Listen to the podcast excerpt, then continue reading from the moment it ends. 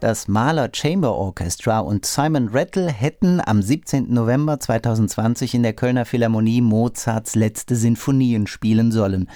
Und da das Konzert Corona-bedingt ausfallen musste, hier eine weitere Podcast-Folge mit Hörtipps aus der Aufnahmegeschichte. Am Mikrofon begrüßt sie Christoph Fratz. Komponisten als Dirigenten, Dirigenten als Komponisten, das wäre schon ein eigenes Thema, aber ich möchte hier zu Beginn einen sehr prominenten Komponisten als Dirigenten vorstellen. Richard Strauss.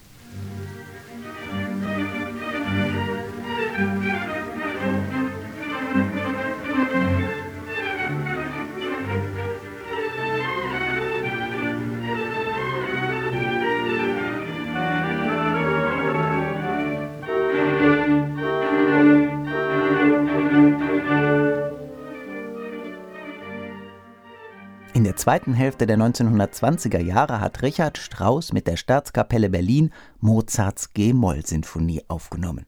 Und entgegen aller Trends der damaligen Zeit dirigiert Strauss diese Werke völlig unromantisch. Texttreue bedeutete für ihn Verzicht auf künstliche Dehnungen, auf effektvolle Steigerungen und alles Zuckrige und Süße.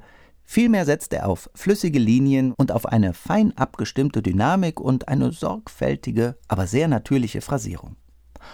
Mozarts drei letzte Sinfonien bilden oft eine Einheit. Warum? Darüber sprechen wir später noch kurz.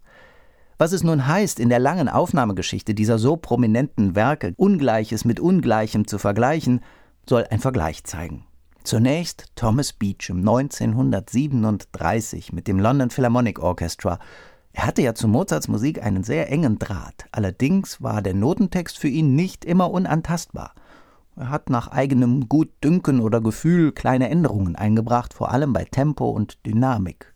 Aber entscheidend war für ihn immer der Charakter. Hier der Beginn der G-Moll-Sinfonie mit seiner pochenden Begleitung und der langgezogenen Holzbläserlinie. Ja, das ist etwas Beißendes, was da entsteht. Und da erkennt man Mozarts wagemutige Harmonik. Musik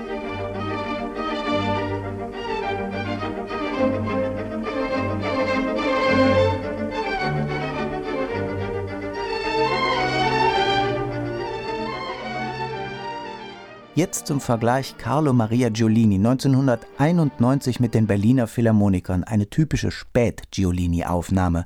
Integer ohnegleichen, aber doch verfehlt er den Charakter des Stückes. Das klingt lyrisch und versonnen, aber auch ein bisschen soft, wie die Abschiedsworte eines älter gewordenen Mannes, also bewusst milde. Aber das war Mozart nie.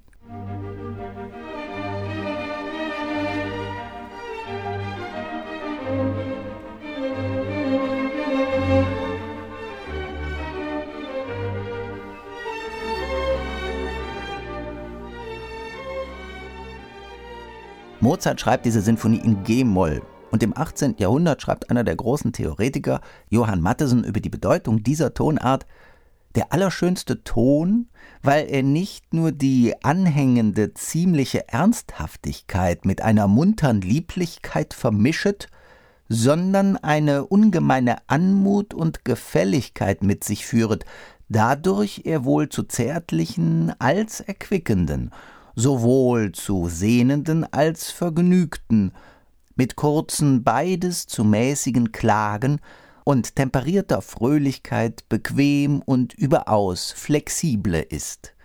Also da steckt viel drin an Tonartencharakteristik, aber zur gleichen Zeit gab es etwa auch von Schubart Aussagen, dass G-Moll Missvergnügen, Unbehaglichkeit, Zerren an einem verunglückten Plane bedeuten würde.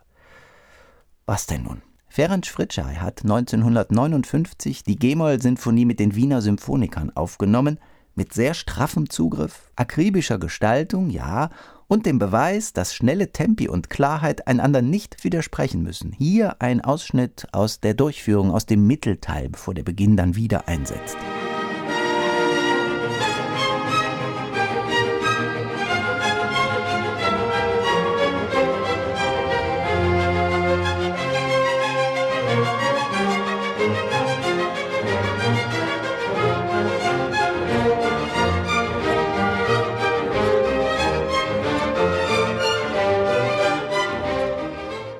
Zweite Satz der G-Moll-Sinfonie ist auch sehr, sehr unterschiedlich gedeutet worden. Schandor Weg etwa, der ehemalige Geiger, spätere Dirigent, hat am 30. Januar 1992 ein denkwürdiges Konzert bei der Salzburger Mozartwoche gegeben. Bei ihm klingt dieser zweite Satz wunderbar melancholisch, traurig, fahl, aber nicht zu düster. Er wählt ein langsames Andante als Inbegriff von Versenkung.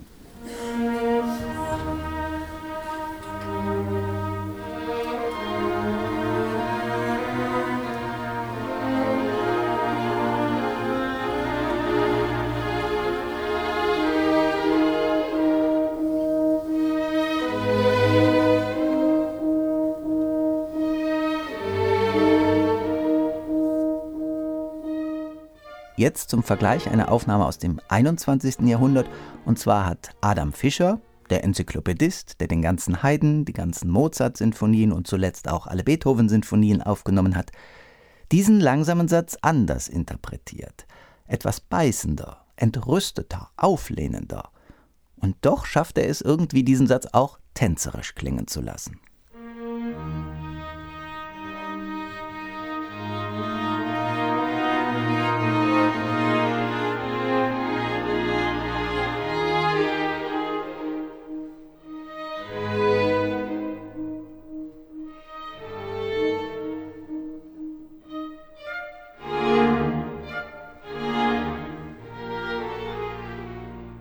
Adam Fischer, der Dirigent dieser Aufnahme, hat einmal gesagt, als er von Ungarn nach Wien kam, ich werde nie vergessen, wie Karl Böhm den Auftakt zu Cosi fan tutte gab, wie dieser erste C-Dur-Akkord klang. Das war für Fischer die erste Begegnung mit dem berühmten Wiener Mozart-Klang.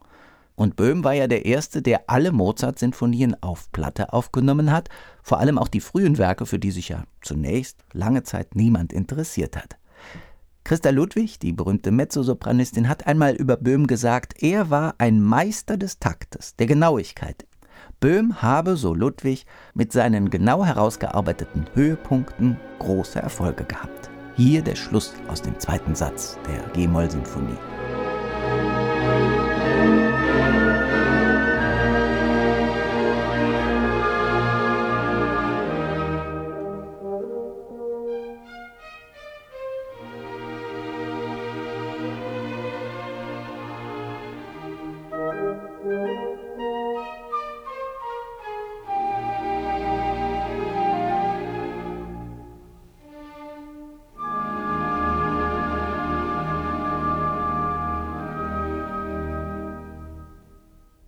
Soweit eine Reihe von älteren Aufnahmen, also noch fernab der historisch informierten Spielweise. Deren Entwicklung ist ja maßgeblich mit Nikolaus Harnoncourt verbunden, der mit dem Konzertgebauorchestra in den 80er Jahren Mozarts Sinfonien revolutionär neu gedeutet hatte, zumindest die späten Sinfonien, und der später noch einmal die letzten drei Sinfonien aufgenommen hat, und zwar mit dem Hinweis darauf, dass diese drei Sinfonien eine Einheit bilden. Ein Oratoriumsgedanke liegt diesen Werken zugrunde. Damit greift er eine Idee von Peter Gülke auf. Die S-Dur-Sinfonie, so Gülke bzw. Harnoncourt, beginne mit einer richtigen Ouvertüre und die Jupiter-Sinfonie ende mit einem richtigen Finale, wie keine der beiden anderen Sinfonien zuvor. Und die G-Moll-Sinfonie hat keinen richtigen Anfang. Dieses G-Moll am Beginn der Sinfonie könnte schon eine ganze Zeit lang vorgeklungen haben. Und das Finale der S-Dur-Sinfonie ende ja auch in einer Art Staubwolke, aus der dann wiederum der Beginn der G-Moll-Sinfonie erwachse. Nun gab es ein reines Instrumental-Oratorium zur damaligen Zeit überhaupt nicht. Und wenn Mozart diesen Gedanken gefasst hatte, tatsächlich, dann war das etwas Neues, total Überraschendes. Aber das ist durchaus stimmig. Hören wir den Schluss der S-Dur-Sinfonie und direkt daran den Beginn der G-Moll-Sinfonie, und schon bekommt dieser Charakter einer Trias eine eigene Gewichtung.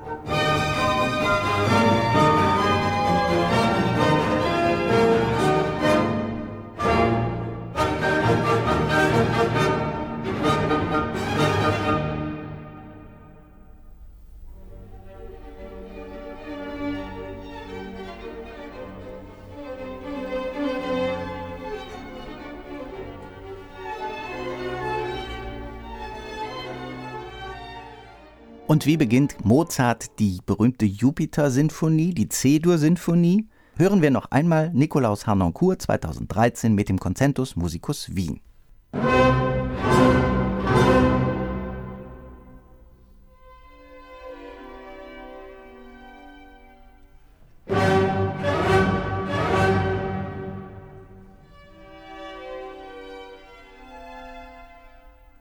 Drei Schläge, trocken, hart. Sind es Boten eines Schicksals? Zumindest eine Art Klopfmotiv, wie Beethoven sie ja dann später auch oft verwendet hat.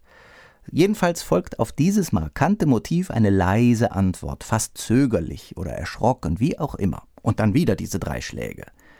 Es gibt eine Reihe von Aufnahmen auf historischen Instrumenten. Franz Brüggen etwa hat diese Sinfonien auf historischen Instrumenten spielen lassen. Oder Roger Norrington und viele andere.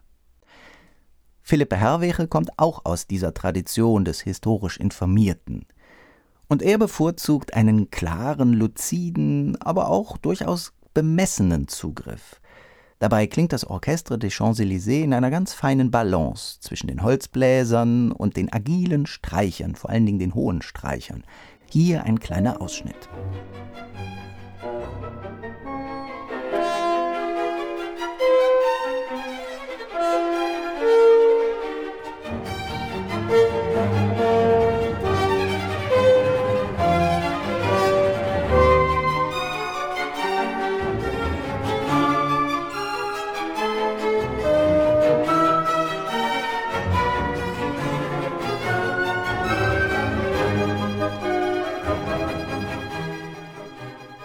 Aufnahmegeschichte der letzten Mozart-Sinfonien aufteilen in die historisch informierte Fraktion und dann wären zu nennen Hartmut Hähnchen, Minkowski, Norrington, auch Claudio Abbado, der mit seinem Orchestra Mozart durchaus historisch informierte Aspekte einbezieht, dann Gardiner, Immerseel oder Hockwood.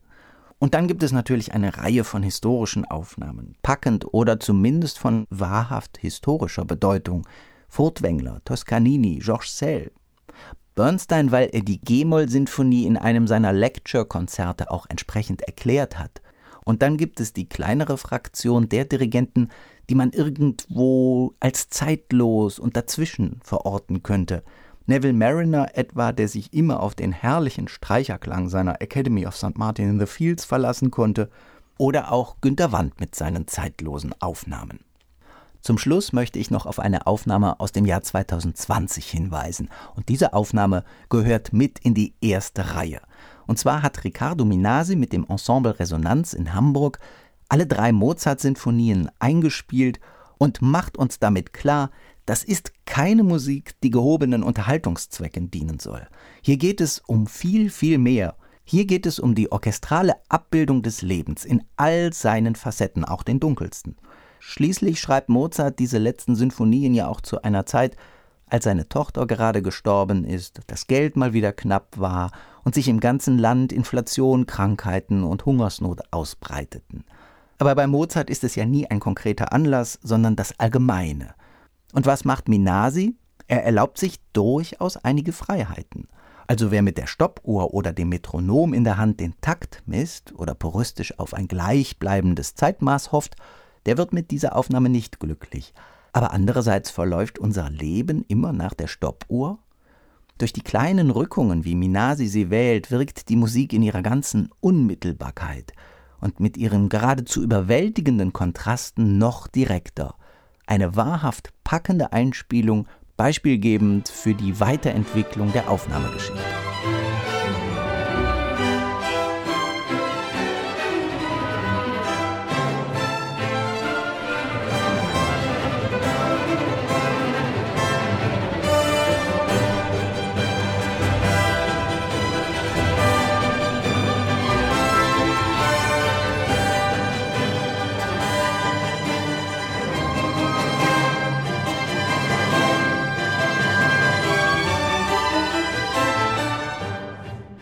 Soweit Riccardo Minasi mit seinem Ensemble Resonanz und einem Ausschnitt aus der letzten Sinfonie Mozarts, der C-Dur-Sinfonie. Und das war auch unser Podcast aus Anlass des ausgefallenen Konzertes des Mahler Chamber Orchestra mit Simon Rattle in der Kölner Philharmonie. Hören Sie wohl, sagt Ihr Christoph Fratz.